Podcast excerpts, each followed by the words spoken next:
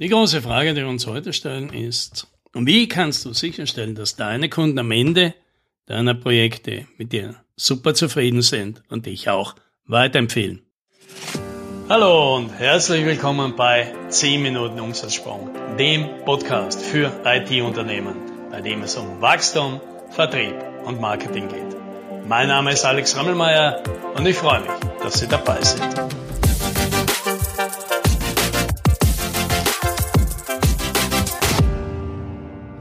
Wenn ich mir auf Webseiten anschaue von IT-Unternehmen oder von irgendwelchen Unternehmen, da gibt's auf der Webseite immer irgendwo so diesen Bereich mit den vielen Kundenlogos und darüber steht immer, hier ist ein Auszug aus unseren zufriedenen oder vielleicht begeisterten Kunden oder vieler erfolgreicher Projekte. Ich frage mich dann immer, wie viele von diesen Projekten waren jetzt wirklich erfolgreich? Also, dass der Kunde sagt, ja, ich war wirklich begeistert, ich war wirklich zufrieden. Und ich vermute mal, dass das in der Regel eben nicht 100 Prozent der Kunden sind, die da stehen. Und das soll jetzt kein Vorwurf sein, weil das ist ja bei uns auch so. Da gibt es Kunden, die sind ganz begeistert, dann sind andere, die sind sehr zufrieden. Und dann gibt es andere, da wäre ich auch vorsichtig, die zu fragen, ob sie uns weiterempfehlen würden oder ob Sie zur Verfügung stehen für ein Gespräch mit einem Kunden, der noch an der Entscheidung steht und man mit jemand reden möchte, der das schon mal gemacht hat. Und jetzt ist den meisten Unternehmen ja sehr bewusst, dass manchmal ein Projekt nicht so super gelaufen ist, wie man erhofft hat oder wie man auch am Anfang der Zusammenarbeit geglaubt hat.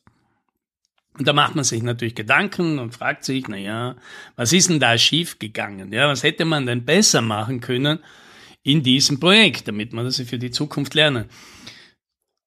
Und ich glaube, das machen viele, das haben wir auch gemacht, und ich bin mir nicht sicher, ob diese Frage so sinnvoll ist, weil am Ende des Tages kommt man ja immer auf die gleiche Antwort. Ja, wir haben vielleicht ein paar Fehler gemacht, wir haben ein paar Dinge vielleicht unterlassen, die wir machen können, aber natürlich hat auch der Kunde ein paar Sachen nicht gemacht, hat ein paar Dinge nicht eingehalten, die er versprochen hat. Der hat seine Meinung geändert und dann ist irgendwas dazwischen gekommen. Und dann gibt's noch den dritten Faktor, das sind dann immer die Rahmenbedingungen.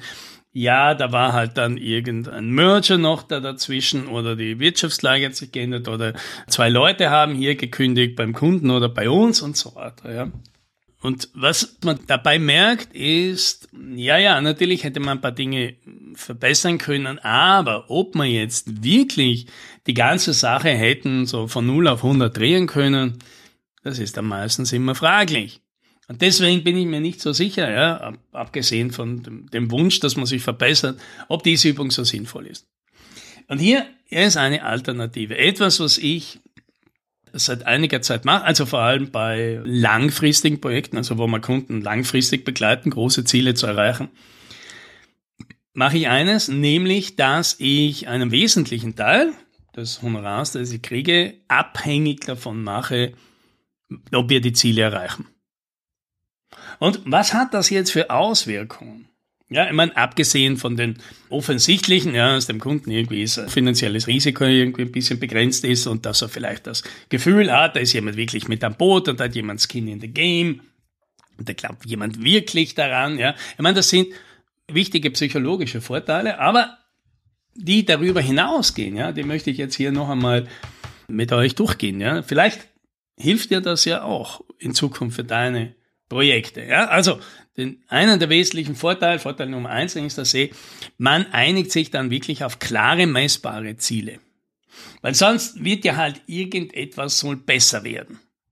Ja, das ist immer sehr schwierig und meistens sollen ja mehrere Dinge verbessert werden und manchmal stehen diese Dinge auch in Konflikt zueinander. Man kann halt nicht immer alles gleichzeitig verbessern. Wenn man das eine besser macht, wird das andere schlechter. Zumindest wird meistens, wenn man die Qualität und den Scope deutlich erhöht, wird es mit dem Budget einhalten immer schwieriger.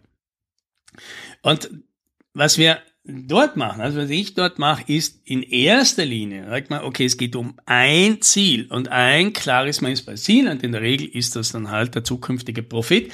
Natürlich gibt es weitere Ziele, ja, zum Beispiel, dass der Verkauf einfacher wird oder dass auch von anderen Leuten übernommen werden kann oder dass viel mehr Kunden jetzt auf das Unternehmen zukommen und die nicht so viel Kaltakquise machen müssen und so weiter. Ja. Da gibt's Nebenziele, aber in der Regel haben alle diese Ziele am Ende des Tages immer den gleichen Zweck, ja, sagen, sagen, es soll hier bei uns einfacher werden und zum Schluss soll eben mehr Profit rausschauen.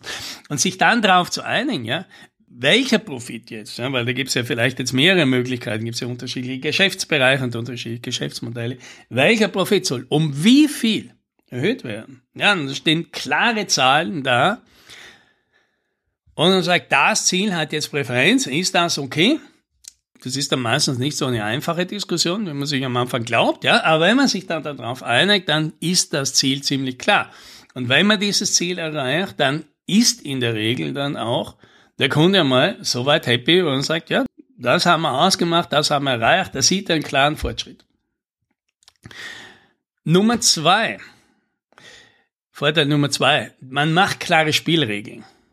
Weil selbstverständlich, wenn ein Kunde, wenn wir uns jetzt zum Beispiel einigen drauf, ja, der Profit muss in zwei Jahren dreimal so hoch sein, wie er jetzt ist, dann gibt es natürlich Spielregeln. Ja, eine einfache Spielregel ist natürlich, wenn die Profite sich erhöhen, darf der Kunde die nicht einfach wieder eliminieren, indem man mehr Leute einstellt. Obwohl, ja, obwohl das ja vielleicht eine sinnvolle Entscheidung für das Unternehmen sein könnte, aber dann werden wir das Ziel natürlich nie erreichen, ne? weil immer mein Geld übrig ist, gebe ich es wieder aus, irgendwas, ja, im schlimmsten Fall für einen Porsche, auch legitim, darf ja jeder machen mit seinem Geld, was er will, aber natürlich nicht, wenn er zum Beispiel mein Honorar dran geknüpft ist, dann geht das halt nicht mehr.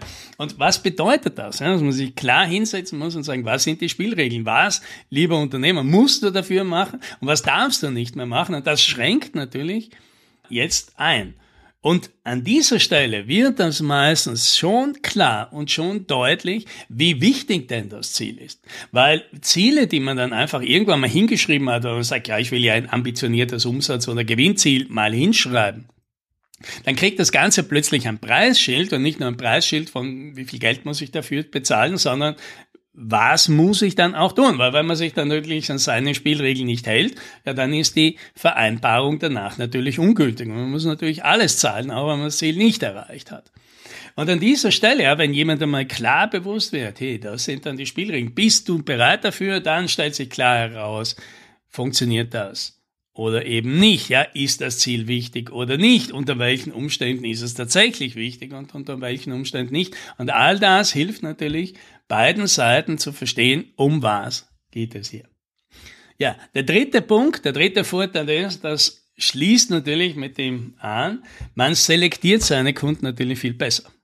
Weil wenn man natürlich von vornherein weiß, ja, quasi ein Teil meines Honorars hängt davon ab, dass dieser Kunde wirklich seine Ziele erreicht, dann werde ich mir Kunden suchen, die diese Ziele auch erreichen werden, ja, die die Voraussetzungen haben, die die nötigen Ressourcen haben, die Erfahrungen haben, die das Potenzial haben, das überhaupt zu erreichen. Weil wenn ich mir dann schon denke, oh, das wird schon schwierig, ich kann mir fast nicht vorstellen, dass dieses Unternehmen das erreicht, dann werde ich dafür diese Diskussion nicht zur Verfügung stellen. Und das ist vielleicht auch der Grad der Ehrlichkeit, der hier opportun ist und sagen, wir können das machen, wir können unser Bestes geben, aber nein, ich setze mich hier nicht ins Boot, weil die Wahrscheinlichkeit, dass das so funktioniert, wie Sie sich wünschen, die ist gering.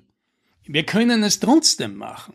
Lieber Kunde, aber dann müssen Sie jetzt eine Entscheidung treffen, eine Garantie auf den Erfolg, ja, die ich selber bezahle, die gebe ich nicht. Ja, und das ist vielleicht die Diskussion, bei der jeder froh ist, dass sie geführt wird. Und umgekehrt, man schaut in den ersten Gesprächen viel klarer hin, hat diese Kunde überhaupt eine Chance?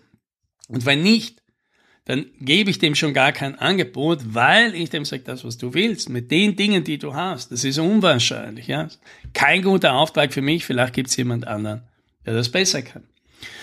Und der Vorteil Nummer vier dieses Vorgehens ist, man bekommt Daten.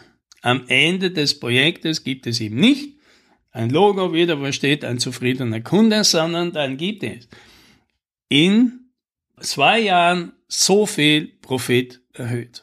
Ja, in dieser Zeit dieses Ergebnis erreicht. Ja, das ist dann nachprüfbar und das ist dann eine viel bessere Möglichkeit auch, jemand Nächsten zu zahlen, was kann er sich denn realistisch erreichen? Was ist denn da vielleicht tatsächlich drin? Und das kombiniert mit jemanden, der wahrscheinlich für ein persönliches Gespräch zur Verfügung stehen wird und bestätigen wird, ja genau, das haben wir in dieser Zeit erreicht. Und das, das ist ja genau das, was du willst, weil das gibt dem neuen Kunden natürlich genau die Zuversicht, die er vielleicht haben will, und sagt, du bist der Partner, mit dem ich zusammenarbeiten will. Auf dieses Abenteuer freue ich mich. Und das, das wünsche ich dir. Happy Sailing.